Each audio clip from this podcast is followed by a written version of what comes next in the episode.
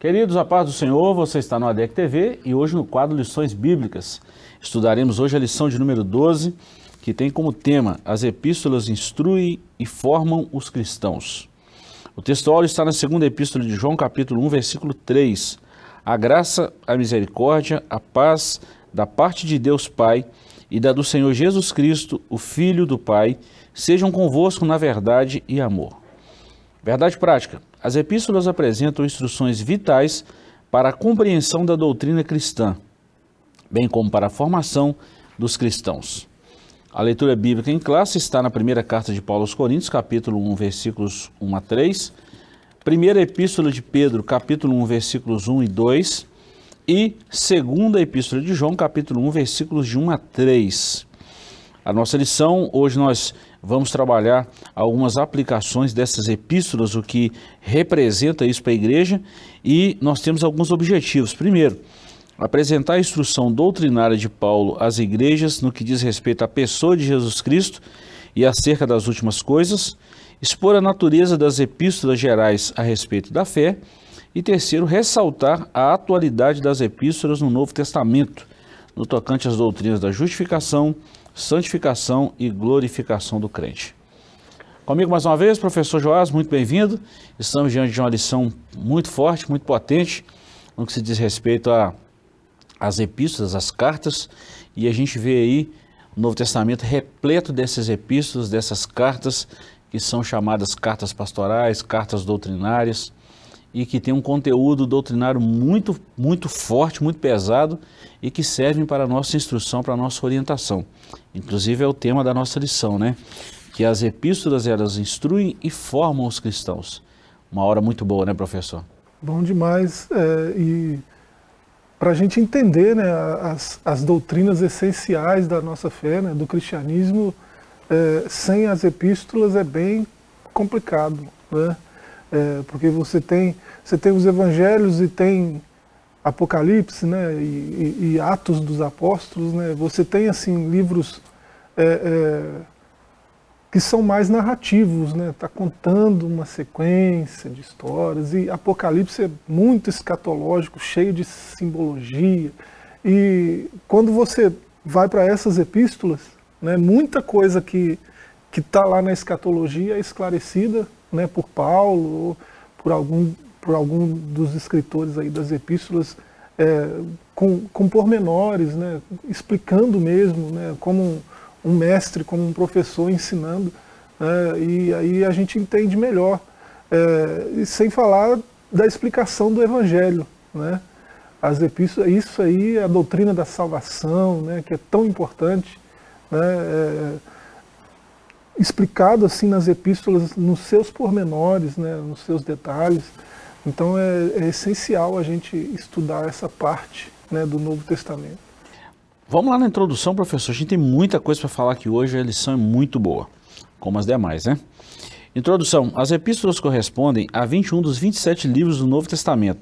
As três escritas por Paulo são denominadas de Paulinas. As oito epístolas restantes são de outros autores e designadas de gerais. Nessa lição, agrupamos as epístolas por temas e autoria e destacamos alguns dos seus aspectos doutrinários. Já começamos aqui falando o seguinte, professor: dos 27 livros do Novo Testamento, 21 são epístolas. Então a gente tira aí os quatro evangelhos, Mateus, Marcos, Lucas e João, Atos dos Apóstolos e Apocalipse.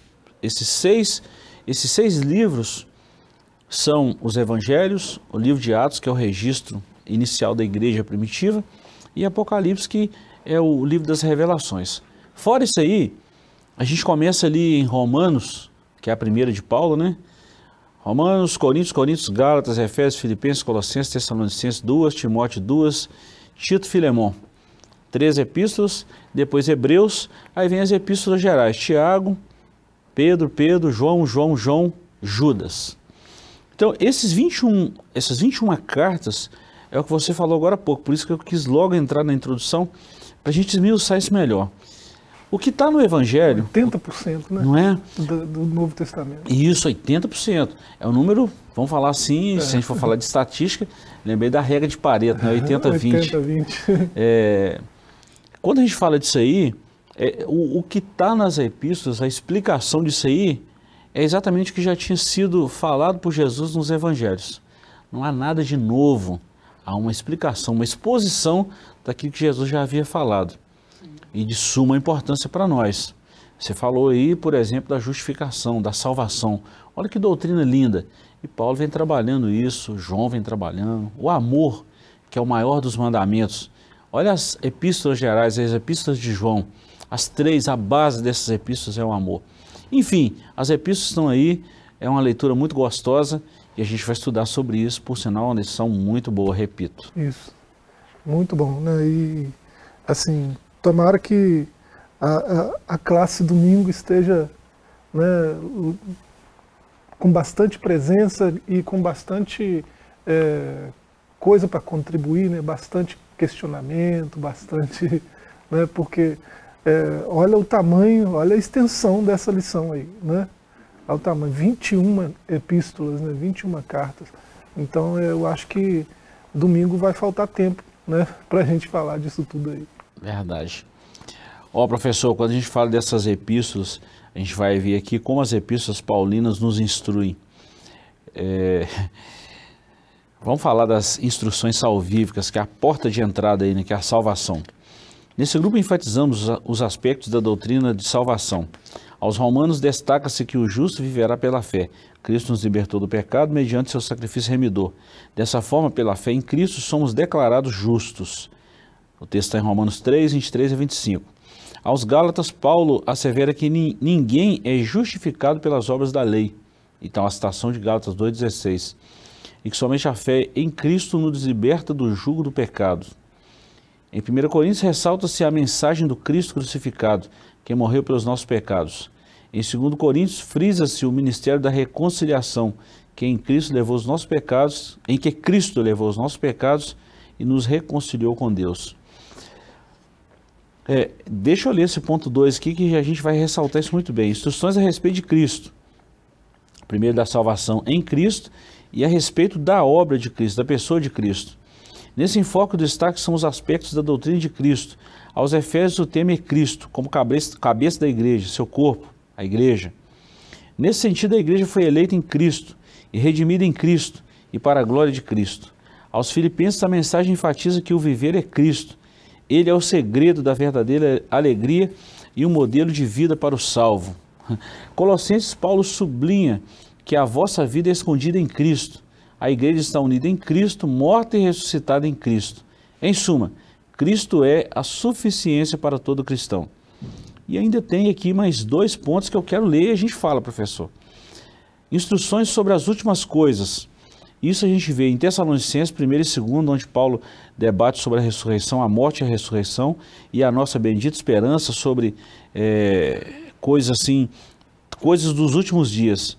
E instruções pastorais e pessoais que é a primeira e segunda carta de Paulo a Timóteo e também a epístola de Tito, que Paulo trata questões pastorais.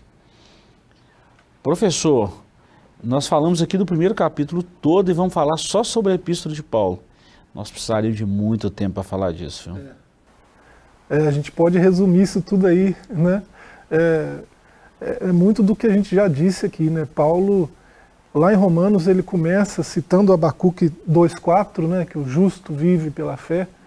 Ele vai começar é, a partir do capítulo 1, né, e principalmente no 1 e no 3 né, de Romanos, ele vai explicar o que, que seria essa justificação pela fé. Né, e ele continua isso né, nas outras cartas. É, aqui em, Gálatas ele chega a citar o Salmo 143 né, para falar da, do mesmo assunto. É, então, é, é, basicamente, ele está explicando o Evangelho. Né?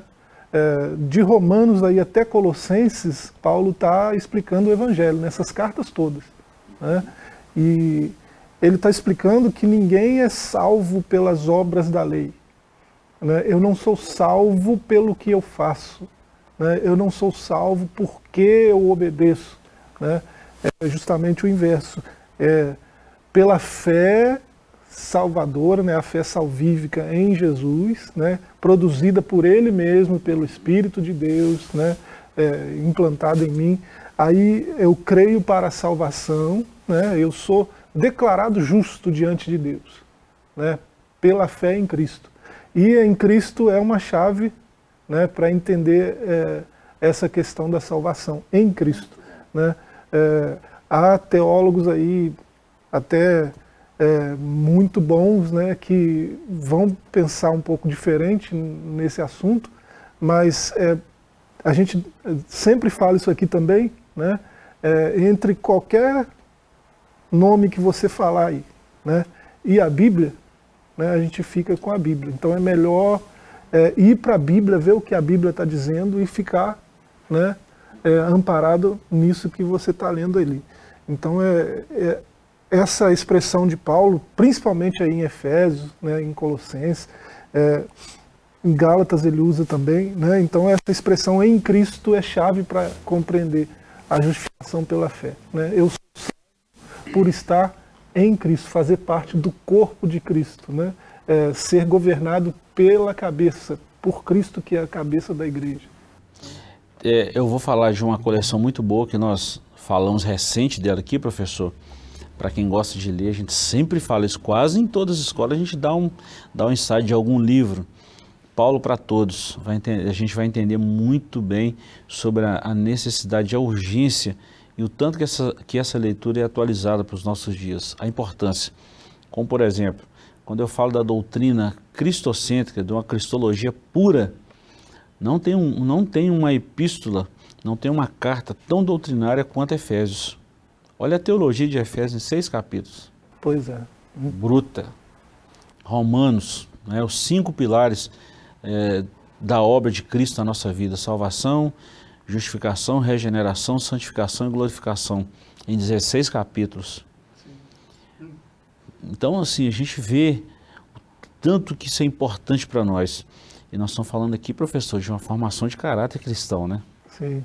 É, sem falar, né, esse, é, o assunto é, mais complexo que Paulo aborda aí nessas cartas, mas depois ele, ele é, o senhor leu aí, terminou a leitura falando até de ensino com respeito à liderança. Né? Paulo é um, um paradigma de líder, né, de liderança, de um exemplo de liderança, e ele ensina lições de liderança que devem ser observadas bem de perto. Né? É, estudadas com cuidado e colocar em prática né, para uma liderança eficaz e de sucesso. É muito bom. Professor, um detalhe que eu quero observar aqui, você fez uma citação aí, é, o tanto que Paulo citava alguns textos. Você começou falando que o justo viverá pela fé, está citando Abacuque 2,4.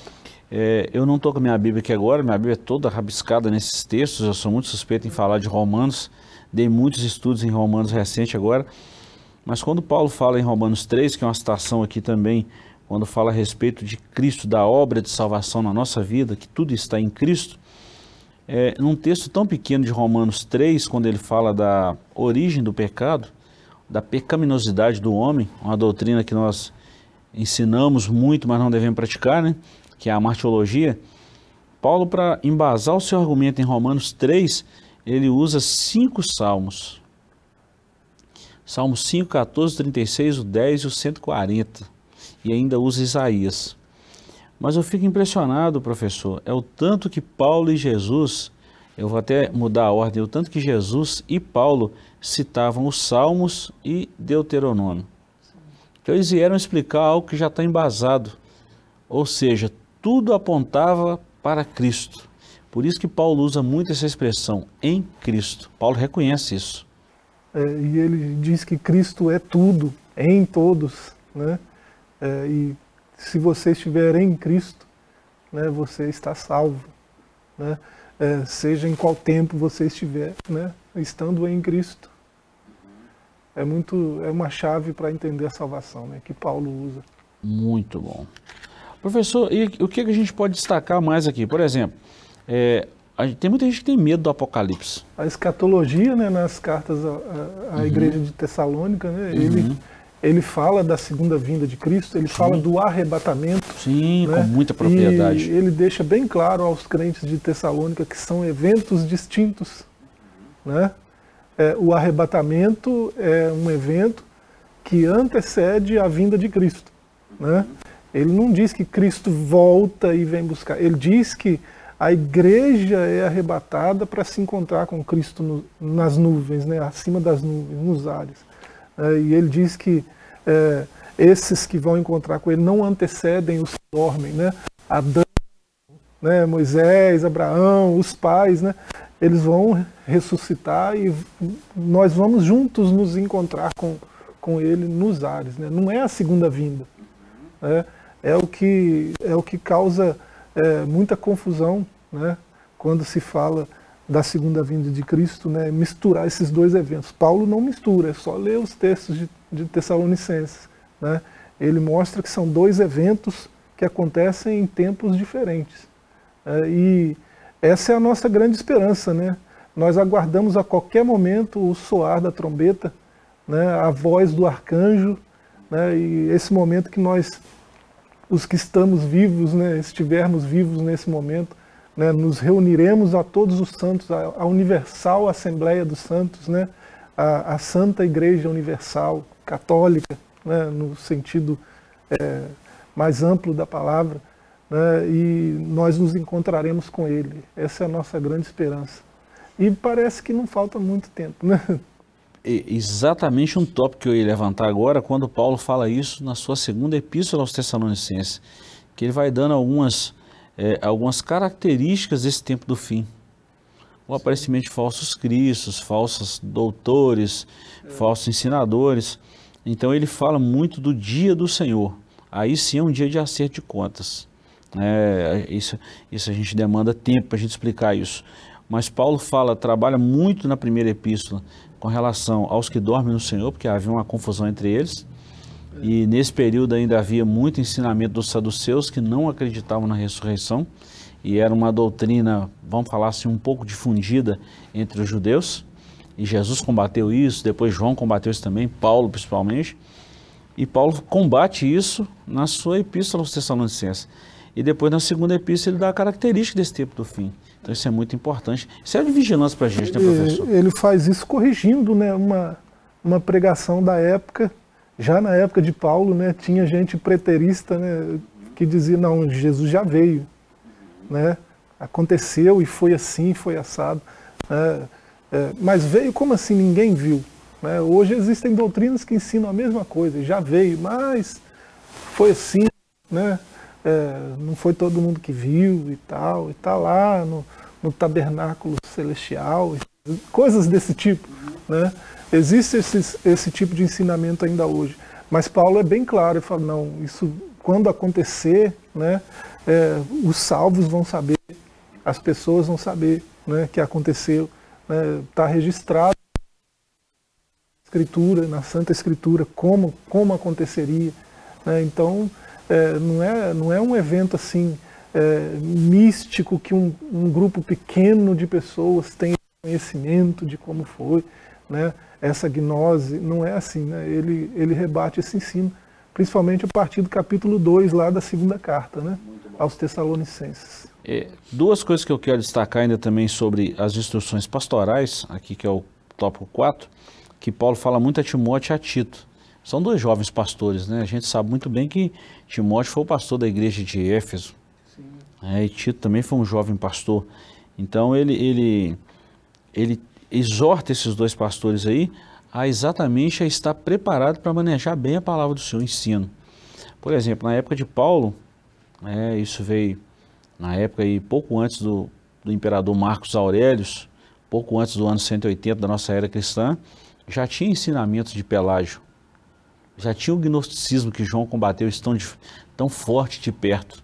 Então são doutrinas contrárias à fé cristã. Então para combater isso somente com a, com a escritura. Por isso a necessidade de se conhecer.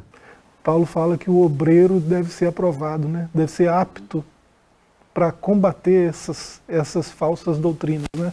É, e ele diz que para combater tem que conhecer a doutrina verdadeira, né? que ele chama de sã doutrina, doutrina sadia. Né? a doutrina ortodoxa, né, para ser mais claro. Né? É, então ele é, ele está deixando bem claro que qualquer que seja a liderança espiritual, né, é, mesmo sendo um jovem obreiro, como era o caso de Timóteo, deve ser manejar bem a palavra da verdade, deve conhecer né, é, a escritura e falar com propriedade né, da escritura e deve combater, né?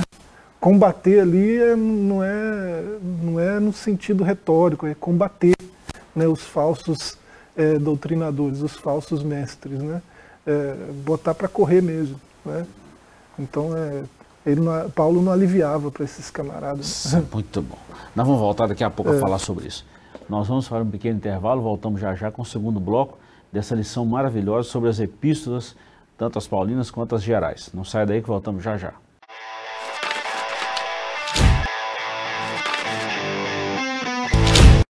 Estamos de volta com o seu ADEC TV e hoje nós estamos estudando a lição 12. Você está no quadro das lições bíblicas e nós queremos ouvir o seu feedback, seu comentário sobre as nossas lições. Mande lá, comente, faça seu comentário e vai ser muito bom ter o seu feedback aí para nos ajudar a somar, melhorar, e isso é muito bom. Professor, estamos estudando a lição de número 12, as epístolas instruem e formam os cristãos.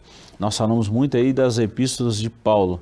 É impossível em meia hora, 40 minutos, uma hora, esgotar todo o conhecimento, todo o conteúdo das epístolas paulinas. O que nós demos aqui foi uma visão panorâmica delas, né? Sim, é, e assim, até que deu para ver bastante coisa. Muita né? coisa, muita é. coisa. Bom, agora nós vamos falar sobre as epístolas gerais, que também são epístolas substanciais para a nossa vida. É, as epístolas de Pedro, que é o ponto 1, as epístolas de João e as outras epístolas. Então nós vamos trabalhar aí mais essas epístolas. Ponto 1. As epístolas de Pedro. Primeira Pedro aborda o sofrimento cristão. Ela ensina que as provações fortalecem a fé, que é preciso santificar-se, suportar os agravos, alegrar-se nas aflições assegura que o próprio Deus é quem aperfeiçoa, confirma, fortifica e estabelece o crente fiel. Eu vou dar algumas citações do que eu falei. 1 Pedro 1,6, 1 Pedro 1,7, 1 Pedro 1,15, 1 Pedro 2,19, 1 Pedro 4,13 e 1 Pedro 5,10. Já em 2 Pedro, a mensagem faz alerta aos ensinos dos falsos mestres, tais como negar a divindade e a segunda vinda de Cristo. Isso é problema. Pedro contesta tais heresias, ratifica que Jesus é o Filho de Deus, anima a igreja a manter-se imaculada até a volta do Senhor. Algumas citações disso aí, 2 Pedro 2, 1, 2 Pedro 2, 4, 3, 4, 2 Pedro 1, 16, 17, 2 Pedro 3, 14. As epístolas de João. 1 João adverte sobre o, sobre o, o falso ensino que negava a encarnação de Jesus, gnosticismo, e as demais heresias gnósticas, Explica que o salvo deve viver em comunhão com os irmãos, afastar-se da prática do pecado, amar uns aos outros, vencer o mundo por meio da fé. Segundo João, as heresias do docetismo e gnosticismo são novamente refutadas. A igreja é exortada a perseverar na doutrina de Cristo. Terceira João, ela destaca a fidelidade de Gaio e Demétrio e a reprovação do mau testemunho de Diótrefes. São pessoas citadas aí. E tem as epístolas gerais. Tiago, né, aos Hebreus, que também são consideradas essas epístolas gerais. Hebreus fala da superioridade de Cristo e Tiago fala é, que a fé sem as obras é morta. Bom, professor, em pouco menos de 40 minutos nós falamos de todas as epístolas, uma visão panorâmica, falamos muita coisa. Agora vamos dar uma esmiuçada nisso aí. As epístolas de Pedro, né, é, das gerais, assim, elas trazem um destinatário bem específico, né? Uhum.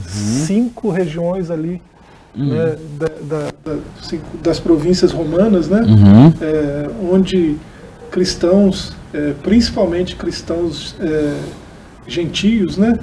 É, estão ali espalhados né, nessas províncias e fica claro assim que eles estão passando por bastante sofrimento por obedecer né, a, a palavra de Jesus. Uhum. Né? Estão sofrendo bastante perseguição né? E as cartas são para animá-los a perseverarem na doutrina verdadeira, né? a permanecerem obedientes à palavra de Cristo né? e a combater os falsos ensinos também. Uhum. Né? Você vê todas essas cartas que nós comentamos aí, todas elas tocam no ponto né, da falsa doutrina, né, dos, uhum. dos, falsos mestres, dos ensinamentos falsos. Né, é, que Paulo, Paulo e esses outros, é, Pedro, né, João, eles combatem as mesmas as mesmas heresias com a mesma veemência, né? Uhum. É, heresias que tocam na divindade de Cristo, né? na encarnação, né? e assim são heresias bastante antigas, né? que uhum. perduram até hoje, não sei como, né? Se Paulo já combateu, se Pedro já combateu, né? Por que, que isso não morreu lá, né? Por que, que isso permanece até hoje, né? Por conta é, da ira que o, o, inimigo de nossas almas tem né, contra a, a verdadeira doutrina. Né? Ele investe tempo né, tentando desfazer a verdadeira doutrina, tentando disfarçar ela, né, tirando dela o sentido né, que Deus colocou nela. Né, então é, ele empreende esforços e é desde o Éden né, para desfazer a verdade de Deus, a palavra de Deus, né, tirar a palavra de Deus do sentido que Deus deu a ela. Né? Então é, é, é recorrente em todas essas epístolas né, o, o combate às heresias né, e o, o reforço da doutrina sadia, né, da doutrina ortodoxa, né, da verdade da, da Escritura. É, o que eu destaco nisso aí, professor, é a necessidade da gente conhecer. É, sobre o ensinamento de falsos mestres, falsas heresias, essas heresias que vêm por aí, né, não é falsa heresia, das heresias, que heresia já é falso mesmo, mas quando a gente fala, por exemplo, de nas epístolas gerais, um tratado sobre esses falsos mestres, segundo a Pedro 2. O capítulo inteiro, Pedro trata disso. Quando a gente olha, por exemplo, as epístolas gerais, a gente vê aí Judas. Um capítulo só, poucos versículos, ele cita a profecia de Enoque, fala é, da discussão entre o arcanjo e Satanás sobre o corpo de Moisés. É, olha a briga pelo poder. É, nós estamos falando de poucos versículos. Olha, olha como ele trata essas vãs filosofias. Fala da autoridade de Jesus, né? O próprio arcanjo Miguel, né, quando contendia com Satanás, ele, o Senhor te repreenda. Ele usa o nome do uhum. Senhor né, para repreender. Então é, é muita coisa. O poder que há no nome do Senhor. Né? E, e Pedro vem tratando dessas questões assim espirituais, Pedro cita Paulo.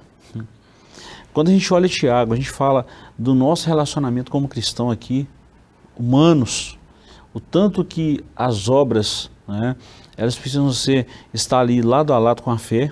É, Tiago é bem prático, prático. né? É, prático. Eu, sou salvo. Né?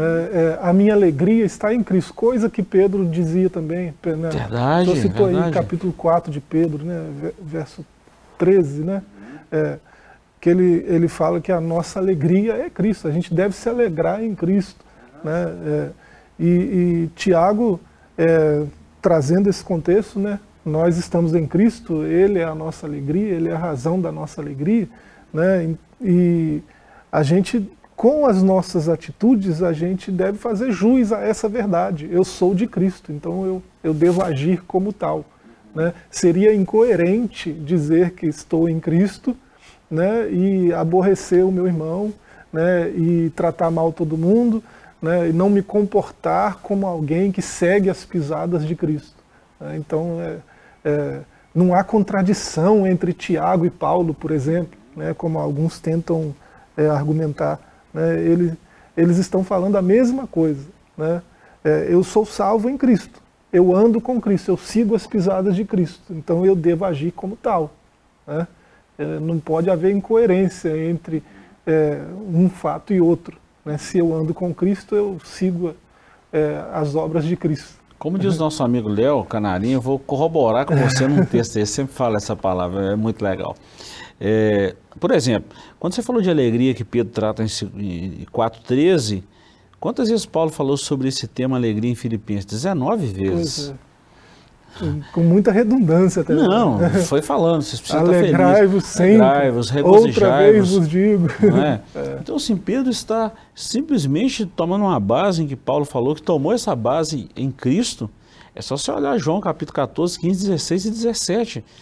As últimas palavras de Jesus no seu ministério terreno, esses quatro capítulos do Evangelho de João.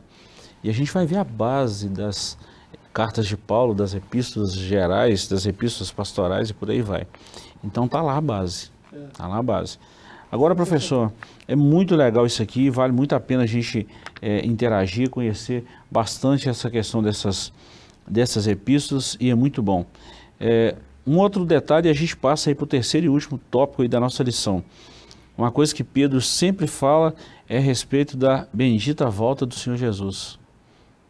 E o que me chama muita atenção nas epístolas de Pedro e João é que eles viveram, eles foram discípulos do Senhor Jesus. Então eles falam com muita propriedade, não que Paulo não, não vivesse. Paulo teve experiência tanto quanto Pedro e João, mas Pedro e João teve uma experiência mais de perto.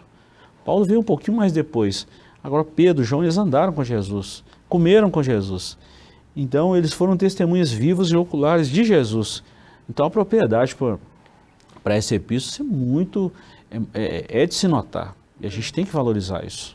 É, e João chega a combater com mais veemência ainda do que Pedro, né? aquele gnosticismo da época. Né? E, é, acreditavam que Jesus não podia encarnar, né? porque é, sendo santo, né? a carne é, e a santidade são incompatíveis. Né? Então, é, colocavam em xeque a encarnação de Jesus. E João diz: todo aquele que não confessa né, que Jesus veio em carne, esse é do maligno, né? É, e ele disse o oposto também é verdadeiro, né? É, ninguém pode fazer tal declaração a não ser pelo Espírito de, de Deus, né? É, então, ele está combatendo um ensino é, falso sobre a compreensão de quem Jesus é. Né? E hoje nós estamos cercados disso, ainda, né? até hoje. Né? Tem gente que acredita que que Jesus é o arcanjo. Jesus é o Miguel que está contendendo aí, né? olha como que é importante. Se, imagina se não temos a carta de Judas.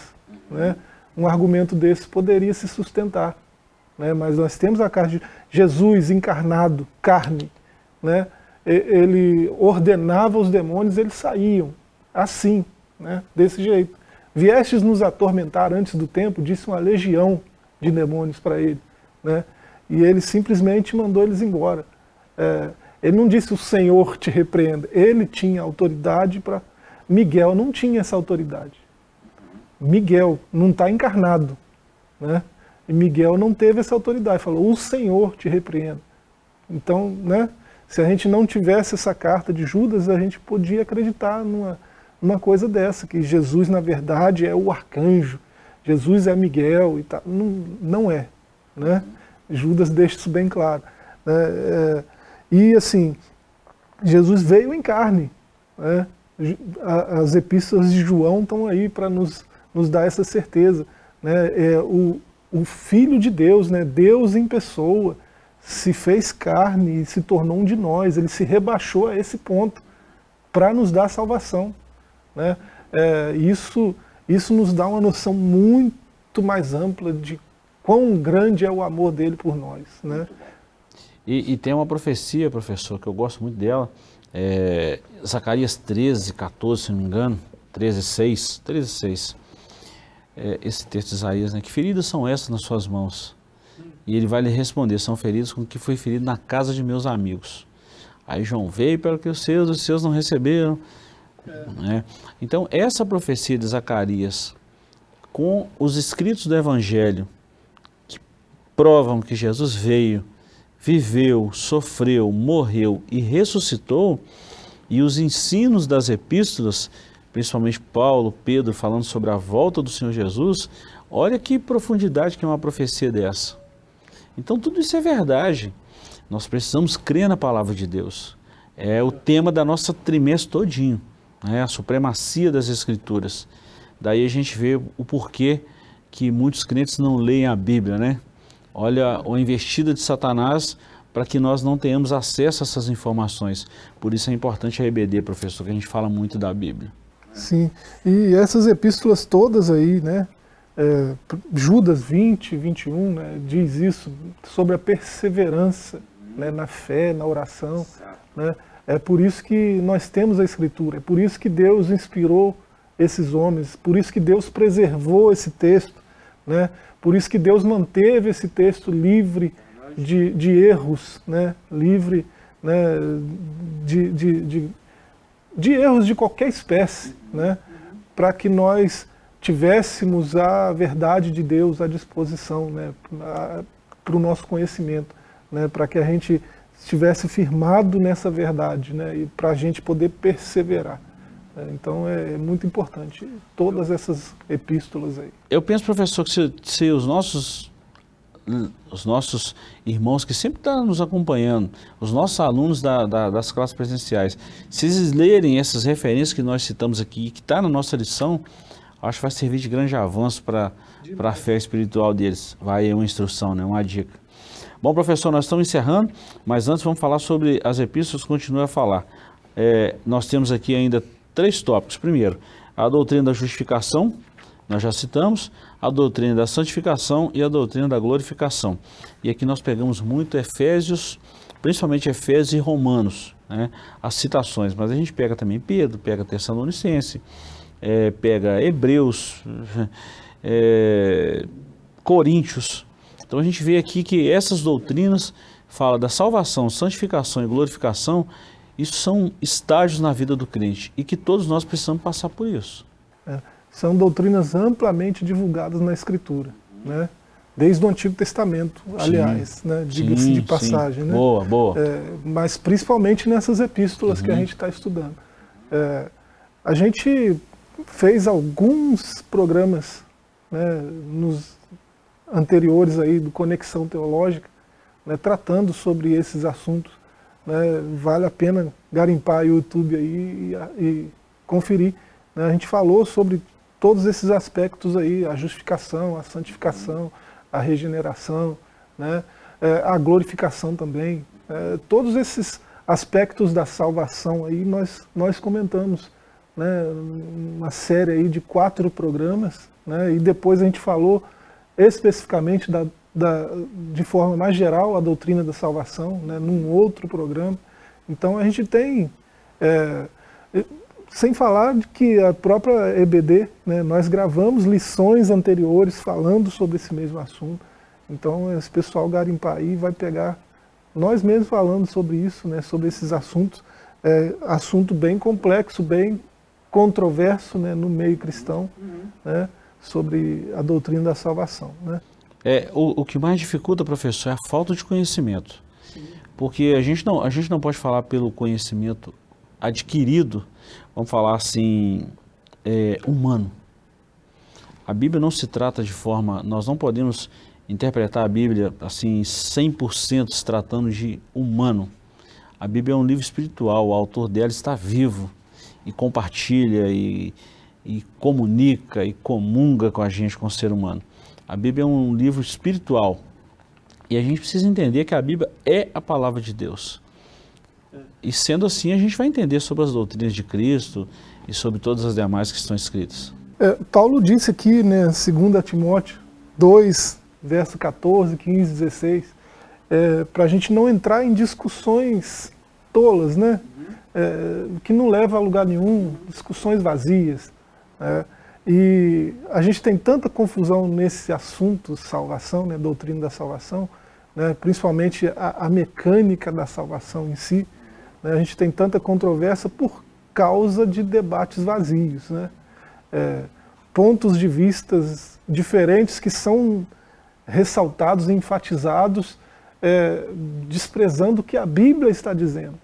Né, é, e aí ocorrem equívocos né, dos, dos mais é, assim dos mais bobos, né, usando a nossa linguagem mais comum aí, até os mais complexos, né, e assim é, tudo vai por causa desse desse ponto que a gente está sempre falando aqui desde o começo aqui, né, é, a gente é, acaba é, dando muita ênfase ao que o homem está falando, né, é, então eu, eu vou para o que Matthew Henry disse, para o que Champlin disse, para o que Calvino disse, Armínio disse, mas e o que a Bíblia diz? Né? é, entre Armínio e a Bíblia, entre Calvino e a Bíblia, entre o Champlin e a Bíblia, né, entre o pastor Gilberto, o pastor Eliseu, o professor Joás e a Bíblia. Né, fica com a Bíblia. Exatamente. Então é, não é ponto de vista. Vai para a Bíblia, o autor está pronto para iluminar, para é, até revelar o que está escondido. Tem coisa escondida na Bíblia. O autor está pronto a revelar né, para aqueles que buscam. Então é, não, tem, não era para ter essas confusões todas né, no nosso meio. Nós não podemos suprimir o primário em função do secundário. Isso. É o que tem acontecido hoje. Esse né? é o ponto. E a gente não pode. A, a, a, a, raiz primária ou a fonte primária de todo conhecimento ele precisa partir da Bíblia. Tem que ser a Bíblia. Então qualquer comentário, qualquer mensagem, qualquer palavra que fere a Bíblia está errada. E é isso que os autores vêm, vêm refutando, vêm falando, vêm ensinando. Essa é a mensagem que a igreja passa também através da Bíblia. Isso. Né? Bom, pessoal, nós chegamos ao final de mais uma lição. Professor, quero te agradecer pela companhia mais uma vez. É sempre bom você estar com a gente aqui. E quero agradecer a todos os nossos irmãos e amigos que têm nos acompanhado. Prometemos voltar na próxima semana, se Deus quiser. Então, até lá, um forte abraço e nos vemos na próxima semana.